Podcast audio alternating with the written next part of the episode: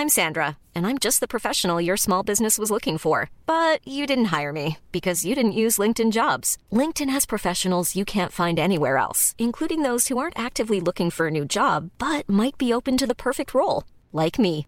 In a given month, over 70% of LinkedIn users don't visit other leading job sites. So if you're not looking on LinkedIn, you'll miss out on great candidates like Sandra. Start hiring professionals like a professional. Post your free job on linkedin.com/people today. Even on a budget, quality is non-negotiable. That's why Quince is the place to score high-end essentials at 50 to 80% less than similar brands. Get your hands on buttery soft cashmere sweaters from just 60 bucks, Italian leather jackets, and so much more. And the best part about Quince, they exclusively partner with factories committed to safe, ethical, and responsible manufacturing. Elevate your style without the elevated price tag with Quince. Go to quince.com slash upgrade for free shipping and 365-day returns. There's never been a faster or easier way to start your weight loss journey than with PlushCare. PlushCare accepts most insurance plans and gives you online access to board-certified physicians who can prescribe FDA-approved weight loss medications like Wigovi and Zepbound for those who qualify. Take charge of your health and speak with a board-certified physician about a weight loss plan that's right for you. Get started today at plushcare.com slash weight loss. That's plushcare.com slash weight loss. plushcare.com slash weight loss. Herzlich willkommen zu Auf Deutsch gesagt, dem Podcast für fortgeschrittene Lernende der deutschen Sprache. Von und mit mir, Robin Meinert. Hallo und herzlich willkommen zu einer neuen Episode von Auf Deutsch gesagt. Heute erzähle ich euch von meinem dreiwöchigen Kanada-Urlaub, aber keine Angst, es wird kein langatmiger Bericht, wie toll doch alles war, sondern es soll mir darum gehen, den Unterschied zwischen Deutschland und Kanada herauszustellen. Denn es sind mir ein paar Sachen aufgefallen, die ich mir während der Reise notiert habe. Und darum soll es heute hauptsächlich gehen, aber natürlich erzähle ich euch auch, wo wir waren. Wir, das sind meine Freundin Lydia und ich, die kennt ihr ja auch schon aus den alten Episoden dieses Podcasts. Und wir sind von Hamburg aus nach München geflogen und von München dann nach Toronto. Das heißt, es war schon ein ganz schöner Ritt, bis wir dann endlich da waren, vor allem weil man momentan auch damit rechnen muss, dass man etwas länger am Flughafen braucht und dementsprechend ja, waren wir ziemlich lange unterwegs, aber ich finde, die Zeit verging doch relativ schnell, wenn man dann erstmal im Flugzeug sitzt und dann dieses Multimedia-Angebot hat, verschiedene Filme gucken kann und vielleicht auch mal ein, zwei Stunden zwischendrin schläft, wobei mir das im Flugzeug selten gut gelingt und so war es hier auch. Also waren wir ziemlich müde von dieser Reise und dann gab es noch den sechs Stunden Zeitunterschied. Das heißt, äh, wir sind dann dort mitten am Tag angekommen, wobei es in Deutschland schon mitten in der Nacht gewesen wäre. Dementsprechend haben wir dann durchgemacht und haben am nächsten Tag dann ein bisschen mehr geschlafen. Der Jetlag war dann aber auch relativ schnell weg. Und wie gesagt, sind wir dann in Toronto gewesen. Grundsätzlich haben wir immer in Hotels übernachtet. Das hatte den Vorteil, dass man kein Wohnmobil mieten musste, sondern man konnte dann eben mit einem ganz normalen Auto von A nach B fahren. Und in diesem Hotelzimmer fallen einem dann schon die ersten Unterschiede zu deutschen Hotels auf. Und da fängt es schon ganz pragmatisch beim Strom an. Die Stromstecker sind anders als in Deutschland und dementsprechend brauchte man Adapter. Also falls ihr auch vorhabt, nach Kanada zu reisen, holt euch vorher einen Adapter. Und auch die Betten in den Hotels waren anders, denn es gab immer diese King Size oder Queen Size Betten, also große Betten mit einer Bettdecke nur. Das ist für Deutsche sehr, sehr ungewöhnlich. Ich weiß, in vielen anderen Ländern gibt es nur eine Bettdecke, auch wenn zwei Leute im Doppelbett liegen. Für Deutsche hingegen ist es wirklich eine Umstellung und äh, man kämpft die ersten Nächte um die Bettdecke, weil man es einfach nicht anders gewohnt ist. Und im Badezimmer geht es dann gleich weiter. Oftmals hat man keinen Einhandmischer. Das heißt, man hat wieder zwei Wasserhähne, zwei separate Drehknöpfe, also einmal für warm und einmal für kalt. Das kannte ich ja schon aus England, aber ich hatte es nicht vermisst in Deutschland. Das heißt, ich habe mir dann teilweise schon mal wieder die Pfoten verbrannt, beziehungsweise war es kurze Zeit eiskalt unter der Dusche. Also ja, ungewohnt, ne?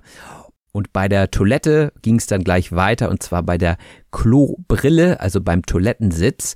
Und dieser war oftmals nicht geschlossen. In Deutschland sind die Toilettensitze meistens kreisförmig und geschlossen und in Kanada hatten sie oftmals vorne so eine Aussparung, also eine Lücke. Es war kein geschlossener Kreis, sondern es fehlte eben vorne was. Das fand ich aber gar nicht schlimm, weil da ja sowieso nichts passiert. Also man sitzt ja an der Seite und nicht da vorne. Also von daher finde ich es nicht schlimm, nicht schlechter oder besser. Wahrscheinlich sogar etwas besser, weil ja, dann kann schon weniger schmutzig werden. Wir sind gleich fertig mit dem Toilettenthema, aber eine Sache ist mir auch noch aufgefallen und zwar in Kanada füllt sich die Toilette, bis man spült. In Deutschland würde der Pegel angepasst werden, das heißt, alles, was dazukommt, wird auch wieder weggenommen an Flüssigkeit. Ne? Und da war das eben nicht so. Ich will euch die Details ersparen, aber das war zunächst einmal sehr, sehr ungewohnt. Auch ungewohnt war das Leitungswasser, denn das war sehr stark geklort. Also es schmeckte so wie im Schwimmbad in Deutschland. Und äh, in Deutschland, ja, haben wir andere Richtlinien. Hier dürfen nur ganz geringe Mengen von Chlor im Trinkwasser landen und meistens haben wir sogar gar kein Chlor. Das ist natürlich geschmacklich ein großer Unterschied.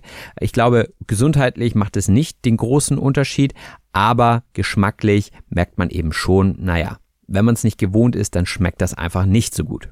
Ansonsten ist uns aufgefallen, dass es selten Frühstück gibt in Hotels. Also das ist selten irgendwie dabei und man kann es auch selten buchen. Deswegen sind wir oftmals essen gegangen, schon zum Frühstück.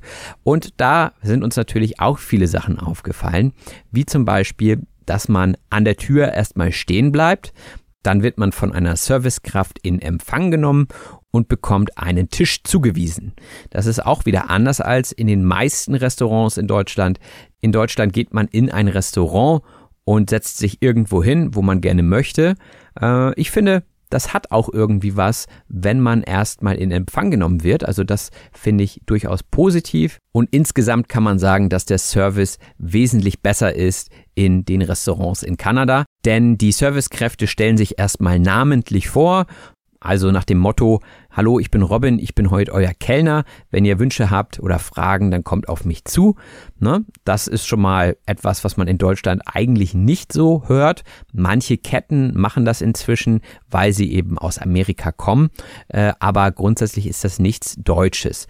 Und dann, was wir auch sehr, sehr gut fanden, war, dass man sofort Leitungswasser auf den Tisch bekommt. Also ohne gefragt zu werden, stellt die Servicekraft Wasser gratis auf den Tisch und das wird auch immer nachgefüllt. Also alle fünf Minuten kommt jemand und gießt nach und auch das ist etwas, was man aus Deutschland nicht kennt.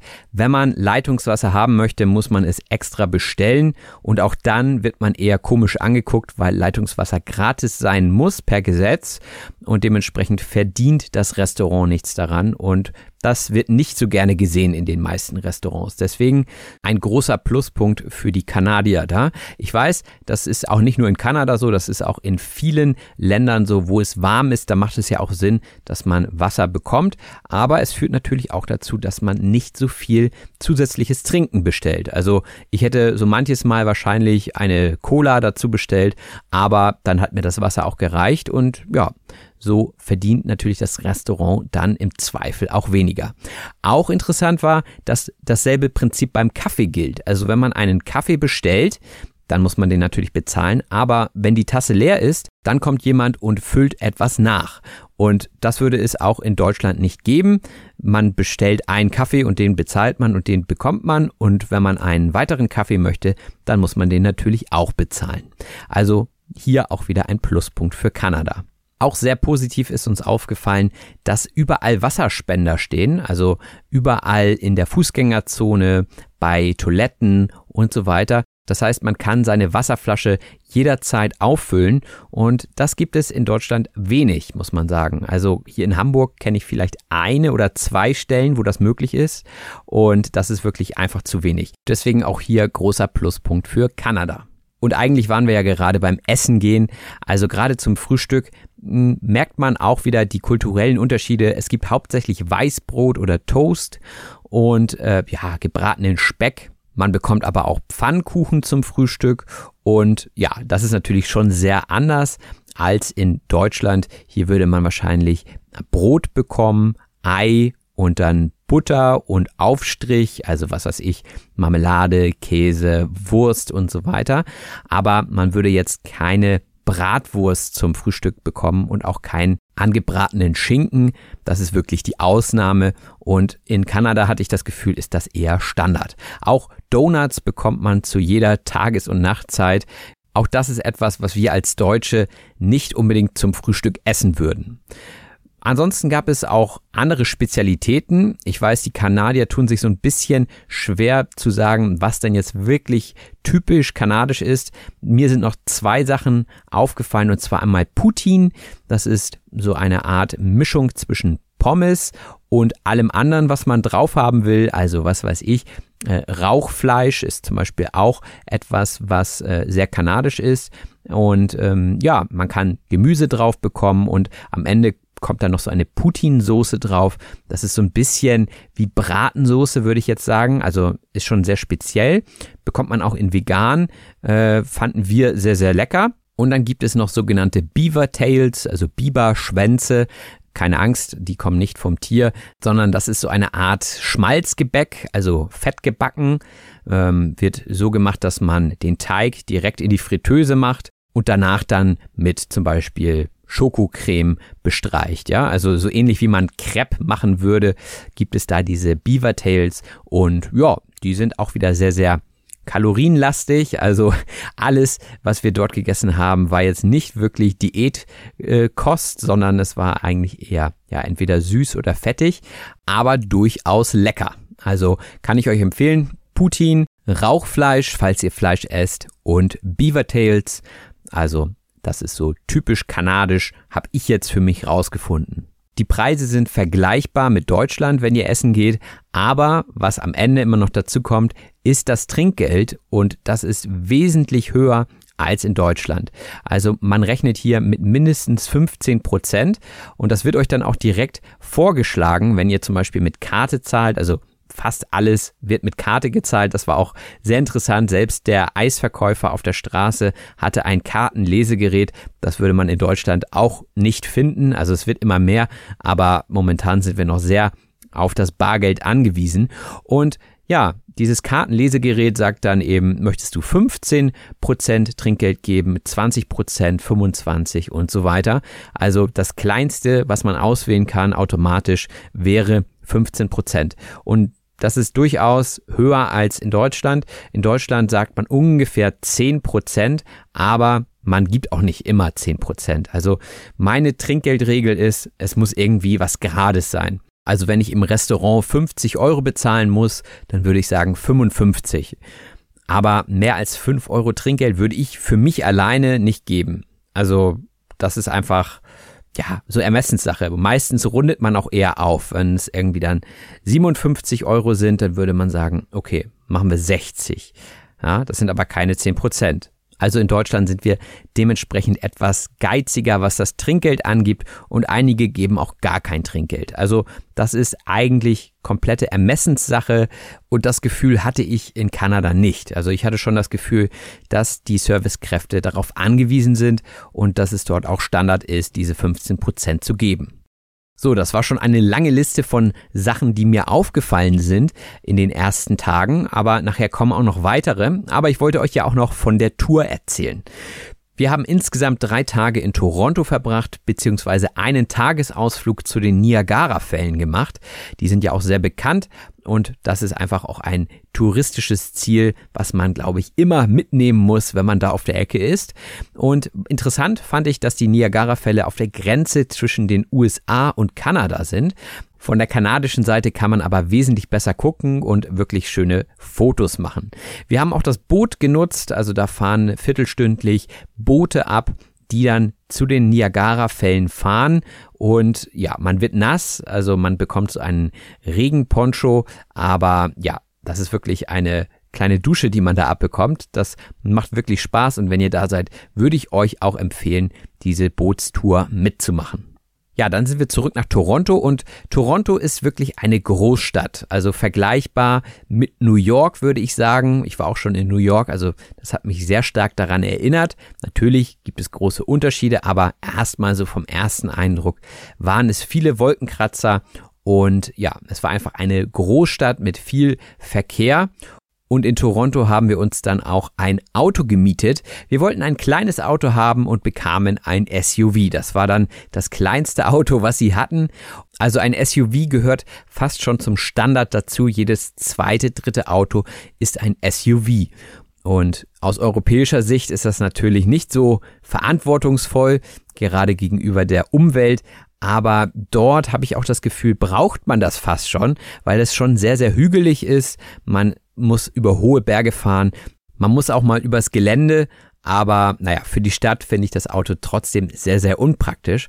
Und was dazu kam, war, dass ich noch nie in einem Automatikauto gefahren bin. Ich war also der Fahrer und musste im Berufsverkehr in Toronto lernen, wie man in einem Automatikauto fährt. Ich hatte vorher nur Erfahrung mit Autos mit manueller Gangschaltung und von daher war es dann wirklich sehr, sehr anstrengend und aufregend, bis wir dann raus waren aus Toronto. Denn, naja, auf einmal hat man keine Kupplung mehr. Das ist schon sehr, sehr ungewohnt und wenn man es dann irgendwann raus hat, dann ist es auch sehr, sehr angenehm. Gerade wenn das Auto auch ein Tempomat hat, dann läuft das Ganze. Also die Highways sind ja ewig lang und wenn man dann da seine 90 kmh einstellt, dann ist das sehr, sehr entspannt. Das Gute war ja nur, dass auch in Kanada Rechtsverkehr herrscht, genauso wie in Deutschland. Also in England hätte ich zum Beispiel meine Probleme gehabt, auf der linken Seite zu fahren. Und aber andere Sachen waren doch anders im Verkehr und ich hatte mich vorher nicht so richtig informiert. Ich habe es dann eher so mittendrin gelernt. Also zum Beispiel gab es kein Rechts vor links. Ja, normalerweise, wenn man an eine Kreuzung fährt und da stehen keine Schilder in Deutschland, dann würde man erst den, der von rechts kommt, fahren lassen und dann würde man selber fahren. Das gibt es dort nicht. Dort ist es so, wer zuerst an die Kreuzung kommt, der fährt auch wieder zuerst los. Äh, das fand ich, naja, musste man sich so ein bisschen absprechen und ich war natürlich etwas zögerlich. Ich habe erstmal geguckt, was macht die andere Person. Interessant fand ich auch, dass man bei roter Ampel nach rechts abbiegen darf, außer es steht dort ein Schild, das es verbietet, aber ich wurde so manches Mal von hinten angehupt und ich dachte, warum, warum hupt der? Also ich meine, ich habe rot, ich fahre jetzt doch nicht los. Und dann habe ich das bei anderen Leuten aber gesehen und ja, das war dann auch eine steile Lernkurve für mich. Auch ungewohnt war es für mich, dass die Ampeln immer hinter der Kreuzung stehen in Kanada. Äh, in Deutschland steht sie vor der Kreuzung. Das heißt, ich stehe genau neben der Ampel und muss dann so schräg hochgucken, wann ich denn endlich grün bekomme. Das fand ich in Kanada auch sehr viel angenehmer, denn man kann die Ampel viel besser sehen, wenn sie auf der anderen Seite steht. Was auch ganz gut war, dass es wenige Blitzer gab und wenn, dann gab es eine Warnung vorher. Achtung, hier könnten Blitzer stehen. Das fand ich sehr, sehr nett von der Polizei und äh, wir wurden nicht einmal geblitzt. Das hängt natürlich auch damit zusammen, dass es immer sehr konstante Geschwindigkeitsbeschränkungen gibt. Also meistens fährt man 80 oder 90. Das stellt man dann ein in seinen Tempomat und dann fährt man die nächsten zwei, drei Stunden in diesem Tempo weiter. In Deutschland gibt es sehr unterschiedliche Geschwindigkeitsbeschränkungen und manchmal hat man ja gar keine und das verführt natürlich auch dazu, sehr, sehr schnell zu fahren.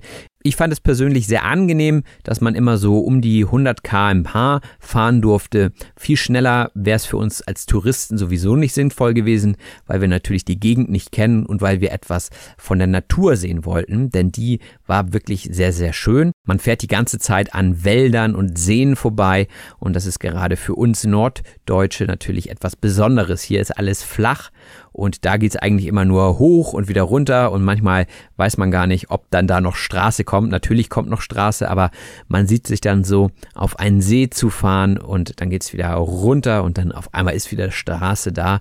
Also ja, sehr, sehr schöne Landschaft. Ja, und irgendwann muss man natürlich auch mal tanken. Das war dann auch ein Erlebnis für sich, denn es gibt dort Tankstellen, wo man selber tankt und Tankstellen, bei denen man nicht selber tankt. Da kommt jemand, und tankt für einen. Und das war natürlich sehr ungewohnt, denn das kenne ich hier aus Deutschland nicht. Das war wohl früher mal so, aber ich selbst habe es noch nie gesehen, dass es in Deutschland so praktiziert wird. Und dementsprechend wurde uns der Tank voll gemacht und ich musste Vorkasse zahlen. Das heißt, ich musste vorher sagen, wie viel ich in meinen Tank haben wollte. Dann musste ich meine Kreditkarte geben und ja, dann wurde getankt. Und auch bei anderen Malen, wo ich dann eben selbst getankt habe, musste ich immer Vorkasse leisten an der Tankstelle. Das heißt, man gibt ein, wie viel man haben möchte und dann zahlt man und dann bekommt man genau das, was man da eingegeben hat, auch in seinen Tank. Das ist auch eine Möglichkeit, ähm, finde ich weder besser noch schlechter. Also ja, ist halt anders als in Deutschland. Und unsere Reise ging dann also aus Toronto raus in Richtung Algonquin Nationalpark. Dort haben wir beispielsweise eine Kanutour gemacht, wo ich auch von einem Felsen springen durfte. Also sechs Stunden waren wir mit dem Kanu unterwegs und sind eben über den See gefahren, einfach nur an den Wäldern vorbei und hat natürlich die Hoffnung, wilde Tiere zu sehen. Aber so richtig was haben wir nicht gesehen. Ein besonderes Tier haben wir tatsächlich gesehen und zwar einen Eistaucher, den Looney. Und Eistaucher sind auch auf der 1-Dollar-Münze des kanadischen Dollars drauf. Deswegen also ein wichtiges Tier für Kanada. Bargeld brauchten wir nur wenig und wenn wir schon beim Geld sind, dann kann ich ja nochmal den Wechselkurs durchgeben. Also ein kanadischer Dollar entspricht momentan 0,76 Euro. Das heißt, für die deutschen Touristen ist das natürlich ein guter Wechselkurs.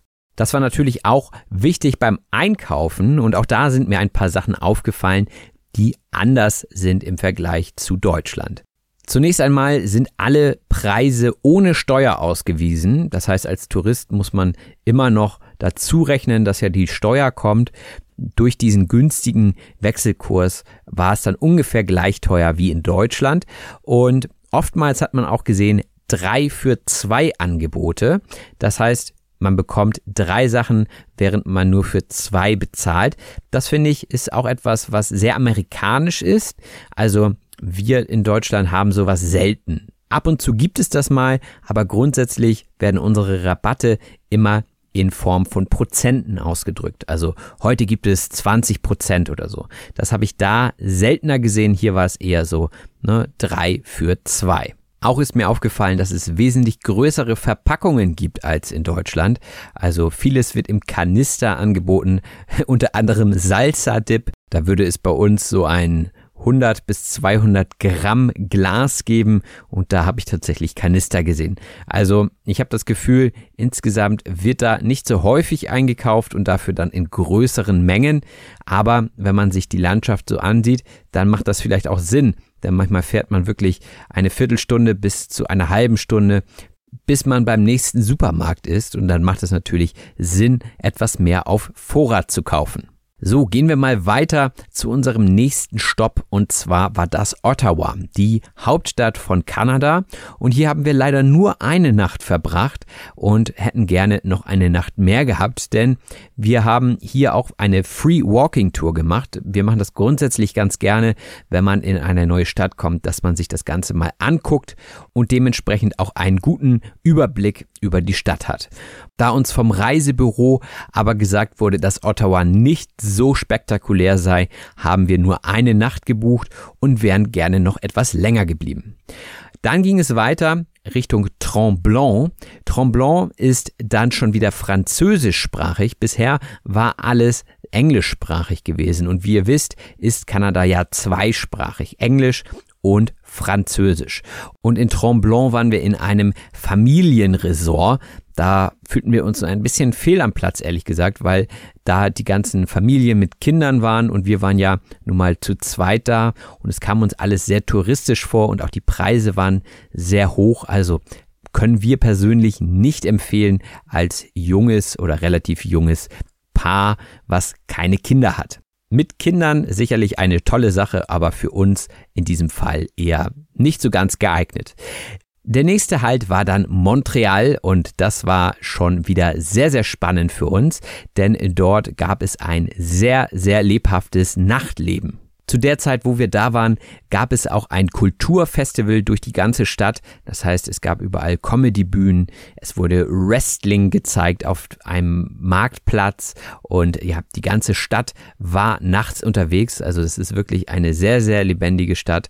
Und wer jung ist und feiern will, der kann dort einiges erleben. Und auch kulturell gibt es dort ein großes Angebot. Wir waren zum Beispiel bei einem Comedy-Abend oder auch in einem Jazzclub. In Montreal wurde auch hauptsächlich Französisch gesprochen, aber in den touristischen Gegenden wurde natürlich auch Englisch gesprochen, also sind die meisten Leute dort zweisprachig unterwegs, worüber wir, die leider kein Französisch sprechen, sehr, sehr froh waren. Also Montreal lohnt sich auch auf jeden Fall. Dann ging es weiter nach Tadoussac. Tadoussac ist ein Ort, wo man sehr gut Wale beobachten kann. Wir sind also rausgefahren auf einem Schiff und haben Wale gesehen, Beluga-Wale zum Beispiel, aber auch Buckelwale. Also da konnte man so richtig die Flosse sehen, wenn die getaucht sind. Aber es war gar nicht so einfach, die zu verfolgen, denn äh, ja, die tauchen natürlich ab und dann kann es manchmal bis zu 20 Minuten dauern, bis sie wieder auftauchen und keiner weiß so richtig, wo sie auftauchen.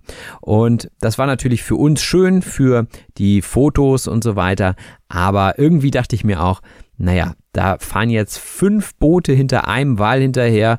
Das kann irgendwie auch nicht so angenehm sein für den Wal. Aber davon lebt natürlich die ganze Region von den Touristen. Und ähm, für uns war es, wie gesagt, eine schöne Erfahrung, auch mal Wale in freier Wildbahn zu sehen.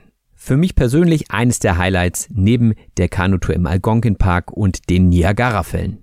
Die schönste Stadt allerdings ist in meinen Augen Quebec City und dort waren wir zuletzt. Also diese schöne Altstadt, die kann man überhaupt nicht vergleichen mit allen anderen Städten, die wir zuvor gesehen hatten.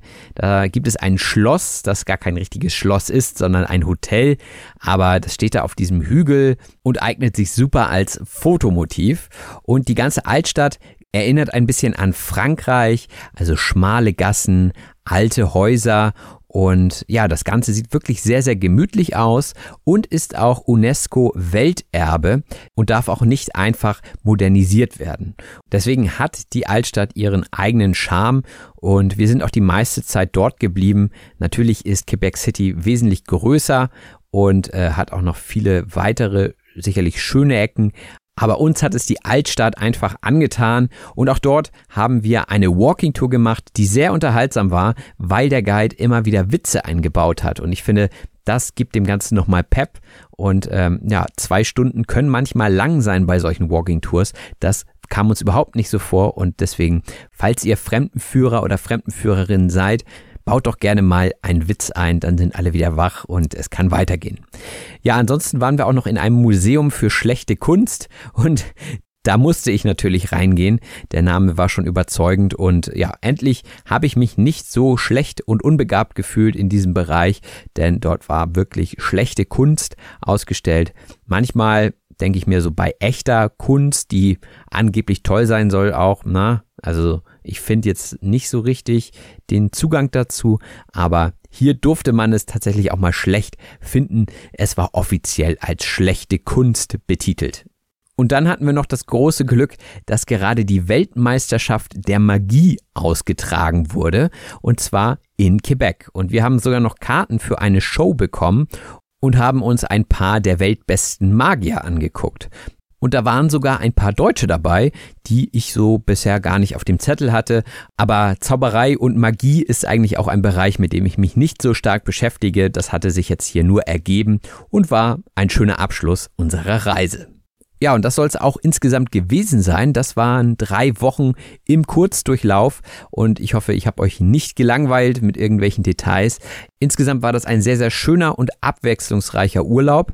Die Städte, aber auch die ländlichen Gegenden waren sehenswert und auch die Kanadier waren immer hilfsbereit und freundlich. Beispielsweise wollten wir Bus fahren und hatten kein passendes Kleingeld dabei. Da hat uns der Busfahrer einfach eingeladen und gesagt, das passt schon. Sowas würde man in Deutschland nicht erleben. Also bin ich mir ziemlich sicher, wer das Geld nicht dabei hat, der muss leider draußen bleiben. So, und da finde ich, an diesem Beispiel wird schon ganz klar, dass Kanada sehr viel offener ist. Das merkt man auch an verschiedenen anderen Stellen. Und man kann auch beobachten, dass die Einwanderungspolitik sehr, sehr erfolgreich ist. Alle Nationalitäten sind in allen Jobs vorhanden. Manchmal habe ich in Deutschland das Gefühl, dass das noch nicht der Fall ist. Also da können wir uns auf jeden Fall eine Scheibe von Kanada abschneiden. Bei all den kleinen Unterschieden ist aber festzuhalten, dass wir natürlich in einer globalisierten Welt leben und ich keinen Kulturschock hatte, als ich dort angekommen bin und auch nicht, als ich wieder zurückgekommen bin. So, das war's jetzt erstmal von mir und dem Urlaub und jetzt hören wir uns auch gleich wieder in der Sprachanalyse. Ryan Reynolds here from Mint Mobile.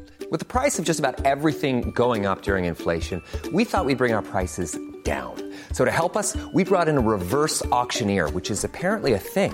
Mint Mobile unlimited premium wireless. Ready to get 30, 30, bit to get 30, bit to get 20, 20, 20, bit to get 20, 20, bit to get 15, 15, 15, 15 just 15 bucks a month. So, Give it a try at mintmobile.com/switch. slash $45 upfront for three months plus taxes and fees. Promo rate for new customers for limited time. Unlimited more than 40 gigabytes per month. Slows. Full terms at mintmobile.com.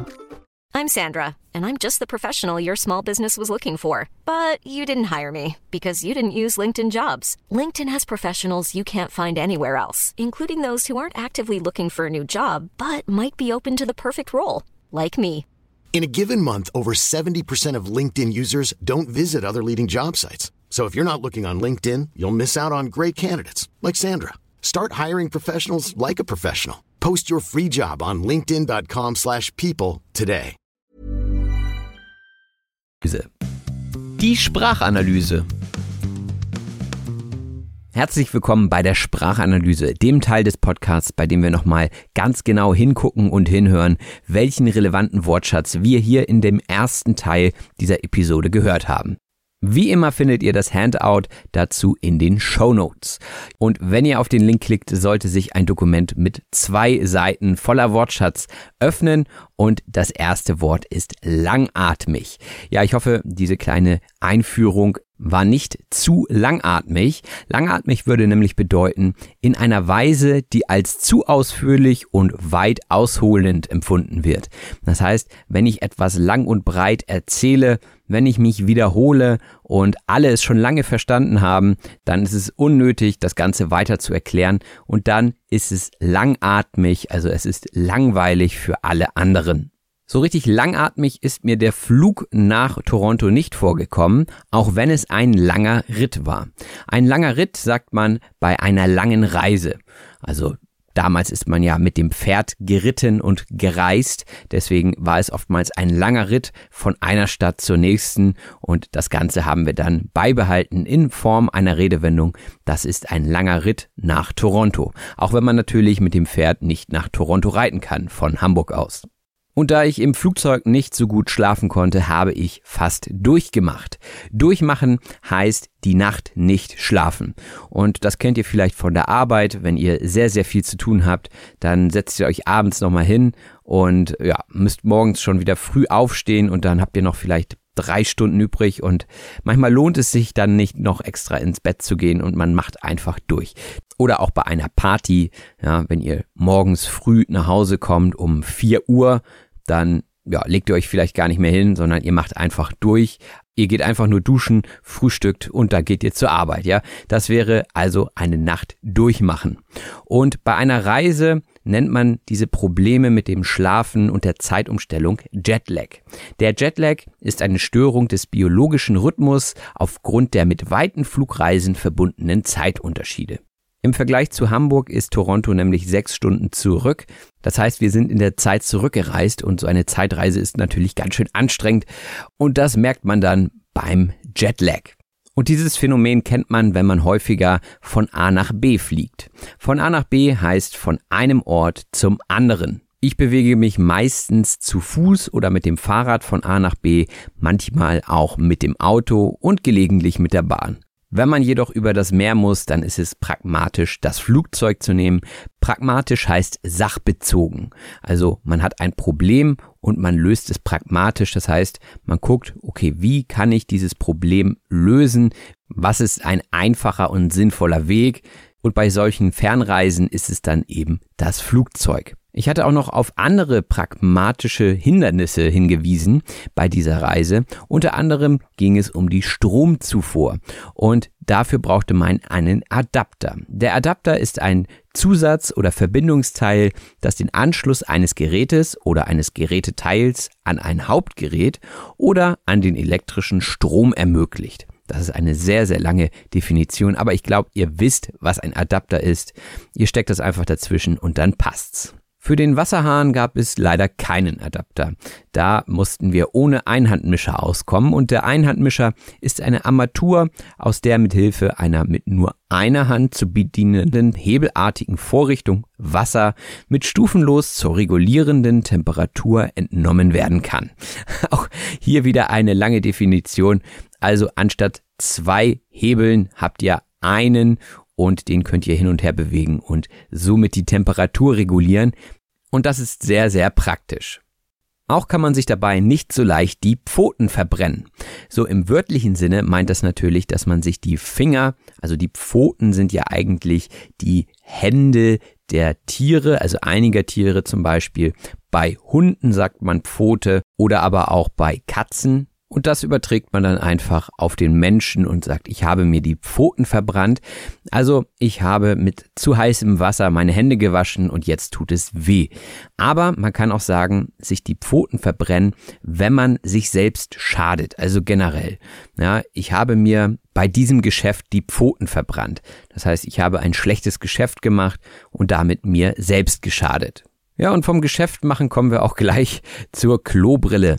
Die Klobrille ist der Toilettensitz. Und warum heißt das Brille? Da sind sich die Experten nicht so einig. Eigentlich wäre es ja logisch, Monokel zu sagen, denn eine Brille hat ja zwei Kreise und ein Monokel nur ein. Aber wahrscheinlich kommt das irgendwie über sieben Ecken aus dem Französischen und die Erklärung mit Herleitung würde jetzt zu lang dauern. Das sparen wir mal aus an dieser Stelle. Die Aussparung heißt so viel wie die Lücke. Und ich hatte ja von der Klobrille beziehungsweise vom Toilettensitz in Kanada erzählt und dieser hatte vorne eine Aussparung. Das heißt eine Lücke. Er war also nicht komplett geschlossen. Und dann hatte ich auch noch erwähnt, dass in der Toilette der Pegel stieg. Der Pegel ist die Höhe des Wasserstandes. Das Wasser kam einem also immer weiter entgegen. Wechseln wir schnell zu einem anderen Wort und zwar zu den Richtlinien. Die Richtlinien sind Anweisungen für jemandes Verhalten in bestimmten Fällen. Es gibt also für alles Richtlinien, zum Beispiel auch für das Wasser und die Qualität des Wassers in Deutschland. Auch Regeln und Gesetze wären Synonyme dazu. Und jetzt könnte man sagen, irgendwie ist es auch eine Richtlinie, dass man in kanadischen Restaurants am Anfang in Empfang genommen wird. In Empfang nehmen heißt jemanden willkommen heißen und das ist doch eine schöne Geste, wie ich finde. Und nach dem Empfang an der Tür wird einem ein Tisch zugewiesen. Zuweisen heißt zuteilen oder auch zur Verfügung stellen. Das heißt, die Leute sagen, hier, wie wär's mit diesem Tisch? Und man sagt, ja, gerne, danke und dann setzt man sich hin. Und ich sagte, irgendwie hat das was, dieser tolle Service, wie man dort bedient wird. Und etwas haben heißt in diesem Zusammenhang attraktiv sein. Personen können etwas haben, dass man sagt, ja, die Person hat was, die Person ist attraktiv oder Kunst kann auch etwas haben, also wenn einem ein besonderes Kunstwerk gut gefällt. Und ich würde sagen, die meisten Kellnerinnen und Kellner hatten etwas, nämlich sie wussten ganz genau, was ein Gast so gerne möchte. Und der Kellner oder die Kellnerin ist die Person, die im Restaurant oder auch im Café den Gästen Speisen und Getränke serviert. Und dann am Ende natürlich auch das Geld dafür kassiert. Und je nachdem, was man bestellt, bekommt man vielleicht auch Speck. Der Speck ist ein zwischen Haut und Mussschicht liegendes Fettgewebe des Schweins, das als Nahrungsmittel dient. In Deutschland wären klassische Gerichte mit Speck Bratkartoffeln mit Speck oder auch Rührei mit Speck. Also das wird dann immer dort mit reingemischt nichts für Vegetarier. Die würden wahrscheinlich eher Schmalzgebäck bevorzugen. Das Schmalzgebäck ist ein Hefeteig, der in Fett gebraten wird. Meistens wird dazu eine Fritteuse genutzt. Die Fritteuse ist ein Gerät, in dem Lebensmittel in heißem Fett schwimmend gegart werden. Also ganz klassisches Beispiel Pommes. Ja, Pommes frites werden in einer Fritteuse gemacht. Man kann sie auch im Backofen machen, aber meistens bekommt man sie frisch aus der Fritteuse und meiner Meinung nach schmecken sie dann auch am besten. Dann kann man natürlich nicht mehr von Diätkost sprechen. Die Diätkost ist eine bei einer Diät eingenommene Kost, also das Essen, was man isst, wenn man zum Beispiel abnehmen möchte. Wenn man im Deutschen also sagt, ich bin auf Diät, dann meint man, dass man weniger isst, um Kalorien zu sparen, um dann am Ende Gewicht zu verlieren. Also im Englischen weiß ich, das Wort Diet, was ja dem Wort Diät ähnlich ist, heißt etwas anderes. Das heißt grundsätzlich, dass man sich ernährt und da gibt es verschiedene Ernährungsmöglichkeiten. Und es gibt natürlich auch verschiedene Diäten, aber bei uns ist es immer stark an die Gewichtsreduktion gekoppelt. Das Trinkgeld hingegen ist an den Service gekoppelt. Jedenfalls ist es oftmals so, wenn man einen besseren Service am Tisch bekommt im Restaurant, dann gibt man mehr Trinkgeld. Das Trinkgeld ist eine kleine Geldsumme, die jemandem, besonders einem Kellner oder einem Friseur, für die erwiesenen Dienste gegeben wird. Somit bekommen die Leute, die im Dienstleistungssektor ihr Geld verdienen, meistens Trinkgeld. Trinkgeld, weil sie sich selber davon etwas zu trinken kaufen könnten. Aber wie bereits erwähnt, sind die Deutschen manchmal etwas geizig. Geizig heißt ängstlich darauf bedacht, in jeder Hinsicht sein Geld zusammenzuhalten und zu sparen. Kurz gesagt, die meisten Deutschen achten schon sehr auf ihr Geld, aber wie gesagt, das sind natürlich nicht alle, das sind Stereotypen und es ist wie immer auch alles Ermessenssache. Die Ermessenssache ist etwas, dass jemand so oder so entscheiden kann. Dementsprechend kann ich sagen, ja, ich gebe 10% Trinkgeld oder ich kann sagen, ich gebe 20% Trinkgeld oder irgendwas dazwischen. Das ist also Ermessenssache, wie viel Trinkgeld ich gebe. Und Ermessenssache war es auch, als ich bei den Niagara-Fällen war und mir einen Regenponcho angezogen habe. Das war natürlich meine freie Entscheidung und ich hätte ihn auch nicht anziehen müssen. Das war also reine Ermessenssache. Der Regenponcho ist ein wasserabweisender Umhang und den ziehe ich meistens auf Festivals an, weil man ja nie genau weiß, ob es regnet oder nicht und dann nimmt man den mit.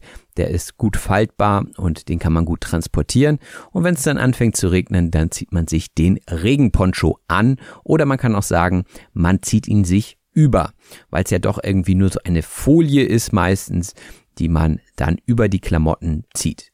Und dann hatte ich euch von Toronto und den vielen Wolkenkratzern erzählt. Der Wolkenkratzer ist ein sehr hohes Hochhaus und ich finde, das ist doch ein schönes Bild. Wolkenkratzer, also die Wolken sind euch ja bewusst und kratzen ist so, wenn man so leicht an etwas drankommt. Also wenn euch zum Beispiel die Haut juckt, dann kratzt ihr kurz, damit es nicht mehr juckt. Ja, und diese Wolkenkratzer, die kratzen, also die berühren schon die Wolken. So hoch sind diese Hochhäuser. Auch hatte ich euch von meiner Erfahrung im Auto erzählt, im neuen Automatikauto und da fehlte natürlich die Kupplung. Die Kupplung ist das Pedal, mit dessen Hilfe die Gänge gewechselt werden. Und es dauerte ein bisschen, bis ich raus hatte, wie man am besten in einem Automatikauto fährt. Etwas raushaben heißt wissen, wie man es macht. Denn erst so nach zwei Tagen hatte ich wirklich raus, wie das Ganze funktioniert und mein Gehirn hat sich dann auch dran gewöhnt, dass da keine Kupplung mehr war, sondern dass ich einfach nur noch eine Bremse und ein Gaspedal hatte. Also irgendwann hatte ich es raus und auch mit den Verkehrsregeln musste ich erst mal gucken, was da eigentlich anders war als in Deutschland und unter anderem fehlte die Regel rechts vor links. Rechts vor links ist eine Vorfahrtsregel in Deutschland, das heißt, wer von rechts kommt, darf als erstes fahren, falls kein anderes Schild etwas anderes sagt. Und wie gesagt, das war für mich eine steile Lernkurve dort im Verkehr in Kanada. Eine steile Lernkurve heißt, in kurzer Zeit schnelle Fortschritte machen. Das heißt, ihr könnt euch eine Kurve vorstellen, also so eine Art ja, Diagramm, so eine Art Liniendiagramm und da geht die Steigung relativ schnell nach oben. Das heißt, ich lerne in kurzer Zeit relativ viel. Und das ist die steile Lernkurve. Und das erlebt man meistens als blutiger Anfänger. Das heißt, wenn ich vorher gar nichts weiß und dann etwas dazu lerne, dann ist natürlich die prozentuale Steigung sehr hoch. Und auch die Polizei erhofft sich von vielen Blitzern am Straßenrand eine steile Lernkurve der Leute, die gerne schnell fahren. Denn wenn man geblitzt wird, kostet das natürlich Geld und dann überlegt man sich das beim nächsten Mal, ob es wirklich so schnell sein muss. Der Blitzer ist nämlich die Radarkontrolle, also das Ding, was am Straßenrand steht und auf einmal pling ein Foto von euch macht und dieses Foto wird immer teurer. In letzter Zeit werden die Gebühren dafür, die Strafgelder angehoben und das ist natürlich etwas, was unangenehm ist. Aber immerhin kann man auf Rechnung bezahlen und muss nicht Vorkasse leisten. Das wäre ja auch witzig, wenn man vorher, bevor man geblitzt wird, schon das Bußgeld zahlen müsste, also die Geldstrafe. Die Vorkasse wäre nämlich genau das, eine Vorausbezahlung. Und per Vorkasse mussten wir tatsächlich an der Tankstelle in Kanada bezahlen. Das heißt, man musste vorher die Kreditkarte reinstecken, den bestimmten Betrag überweisen und dementsprechend kam dann im Gegenzug das Benzin heraus. Das Gute war für uns nur der positive Wechselkurs aus unserer Perspektive, denn der Wechselkurs ist der Preis einer ausländischen Währung ausgedrückt in einer anderen inländischen Währung. Also für uns war der Wechselkurs günstig. Wenn Kanadier nach Deutschland kommen, dann ist es eher ungünstig momentan. Das hängt natürlich davon ab, wie die Wirtschaft läuft und hat auch noch viele andere Einflussfaktoren. Und wenn ihr Geld tauschen wollt, dann sind diese Wechselkurse ausgewiesen. Ausweisen heißt gekennzeichnet oder angegeben sein. Auch wenn ihr einkauft, dann sind die Preise ausgewiesen. Und in Deutschland sind die Preise immer mit Mehrwertsteuer ausgewiesen, also inklusive Steuer. Und in Kanada kam die Steuer dann immer noch obendrauf. Das heißt, diese war nicht ausgewiesen. Was öfter ausgewiesen war, war der Rabatt. Der Rabatt ist ein Preisnachlass, der unter bestimmten Bedingungen dem Käufer gewährt wird. Und hier war es oftmals ein 3 für 2 Rabatt, während in Deutschland das sagte ich ja bereits, eher in Prozenten rabattiert wird. Und manchmal hatte ich auch das Gefühl, dass das Ganze eben ein Mengenrabatt war, weil es alles in Kanistern gab. Der Kanister ist ein tragbarer, viereckiger Behälter für Flüssigkeiten. Also meistens, wenn ich jetzt auch wieder an Deutschland denke, hat man die Flüssigkeiten wie zum Beispiel Wasser in einem Kanister, wenn man auf ein Festival fährt. Denn dort hat man kein frisches Leitungswasser oftmals und dann, ja, nimmt man sein Wasser eben im Kanister mit. Oder wenn man unterwegs ist und man weiß, es kommt lange keine Tankstelle, dann würde man auch etwas Sprit in einem Kanister mitnehmen. Soweit in der Wildnis waren wir aber nicht unterwegs. Ganz im Gegenteil, wir waren zwischendurch sogar mal in einem Familienresort. Ein Familienresort ist eine attraktiv gelegene Ferienanlage für Familien. Wer hätte es gedacht? Also eher nicht für Paare und auch nicht für Singles, sondern für Familien. Dort gibt es alles und es ist alles künstlich angelegt, also das Gegenteil von einer freien Wildbahn. In freier Wildbahn sagt man, wenn man sagen will, dass etwas im natürlichen Lebensraum stattfindet. Also Tiere in freier Wildbahn heißt Tiere im Wald, wenn es Waldbewohner sind oder auf dem See, in der Natur und nicht zum Beispiel im Zirkus oder im Zoo. Denn das wäre nicht in freier Wildbahn. Und wir wollten natürlich viele Tiere in freier Wildbahn sehen. So richtig viel haben wir aber leider nicht gesehen, denn es ist natürlich klar, wenn da jeden Tag irgendwelche Touristen kommen, dann wissen die Tiere das auch. Und wir haben uns natürlich nicht nur in der Natur aufgehalten, sondern sind auch in die Städte gefahren und dort gab es zum Beispiel in Quebec kleine, schmale Gassen. Die Gasse ist eine schmale Straße zwischen Häusern, also meistens zwischen Häuserblöcken und ja, man kann dann wirklich nur so einzeln da durchgehen. Nebeneinander geht es schon kaum und das ist schon sehr charmant, wie ich finde. Auch haben wir eine Städteführung mitgemacht durch diese Gassen und besonders die in Quebec hatte Pep. Der Pep ist so viel wie Energie und Schwung. Und der Pep kam dadurch zustande, dass manchmal auch Witze erzählt wurden und dementsprechend hatte die Präsentation durch den Fremdenführer PEP. Der Fremdenführer ist ein anderes Wort für Guide, also die Person, deren Aufgabe es ist, Touristen und Touristinnen die Sehenswürdigkeiten einer Stadt zu zeigen und zu erläutern. Und in diesem Fall war dieser Fremdenführer alles andere als unbegabt. Unbegabt heißt nämlich ohne Talent. Und wir haben ja auch unter anderem dieses Museum für schlechte Kunst besucht.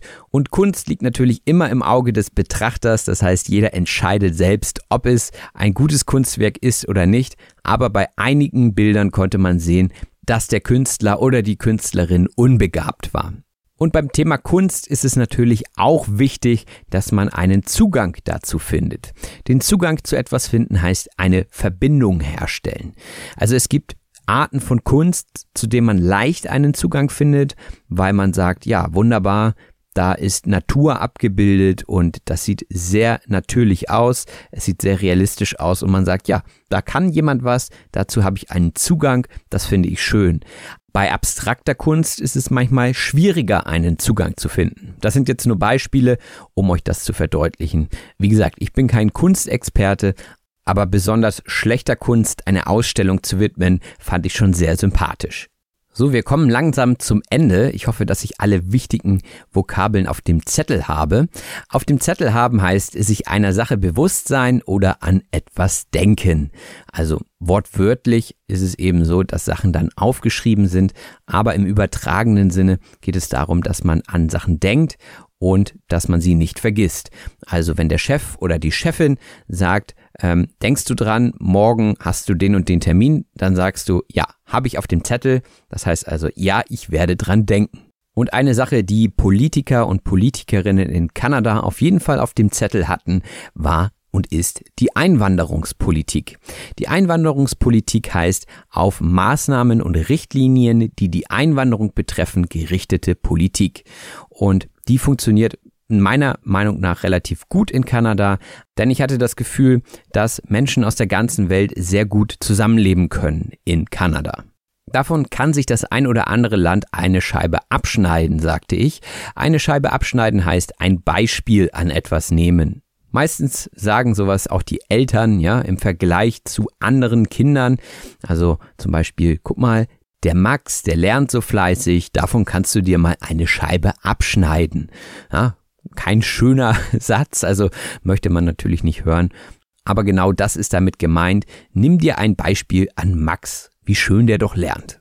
Und zu guter Letzt haben wir noch das Wort Kulturschock. Der Kulturschock ist ein schreckhaftes Erleben der Andersartigkeit der durch die fremde Kultur erlebbaren Realität. Auch eine, ja, schockierende Definition, wie ich finde. Also im Prinzip geht es um die Irritation, wenn man in andere Länder reist und sieht, oh, hier machen die ja alles ganz anders. Und das war, wie gesagt, bei mir nicht der Fall, obwohl es, wie ihr gehört habt, viele kleine kulturelle Unterschiede gibt. Aber für mich war das wirklich eine bereichernde Erfahrung und wenn ihr mögt und wenn ihr könnt, dann würde ich euch auch ans Herz legen, mal eine Reise nach Kanada zu machen. Auch möchte ich euch ans Herz legen, eine Rezension zu hinterlassen auf Apple Podcasts oder auf Spotify oder wo auch immer ihr euren Podcast herbezieht. Das unterstützt auf jeden Fall den Podcast und wenn ihr noch mehr auf Deutsch gesagt in eurem Leben haben wollt, dann guckt gerne mal bei Patreon vorbei. Der Link steht auch in den Show Notes und spenden könnt ihr wie immer auch unter PayPal. Jegliches Geld geht wieder in das Projekt auf Deutsch gesagt, das sich immer weiter entwickelt. Jetzt gerade auch mit den Videos auf YouTube, also guckt auch da gerne mal vorbei. Genauso wie auf Instagram und auf Facebook. So, das war's von mir. Ich hoffe, euch hat es gefallen. Lasst es mich gerne wissen und wir hören uns dann bald wieder mit einer spannenden weiteren Episode von Auf Deutsch gesagt. Macht es gut. Bis bald. Euer Robin. Das war Auf Deutsch gesagt. Vielen herzlichen Dank fürs Zuhören. Wenn dir der Podcast gefällt, lass es andere Leute durch eine Rezension wissen. Wir hören uns in der nächsten Episode. Even when we're on a budget, we still deserve nice things. Quince is a place to scoop up stunning high-end goods for 50 to 80% less than similar brands. They have buttery soft cashmere sweaters starting at $50, luxurious Italian leather bags, and so much more. Plus, Quince only works with factories that use safe, ethical, and responsible manufacturing. Get the high-end goods you'll love without the high price tag with Quince. Go to quince.com/style for free shipping and 365-day returns.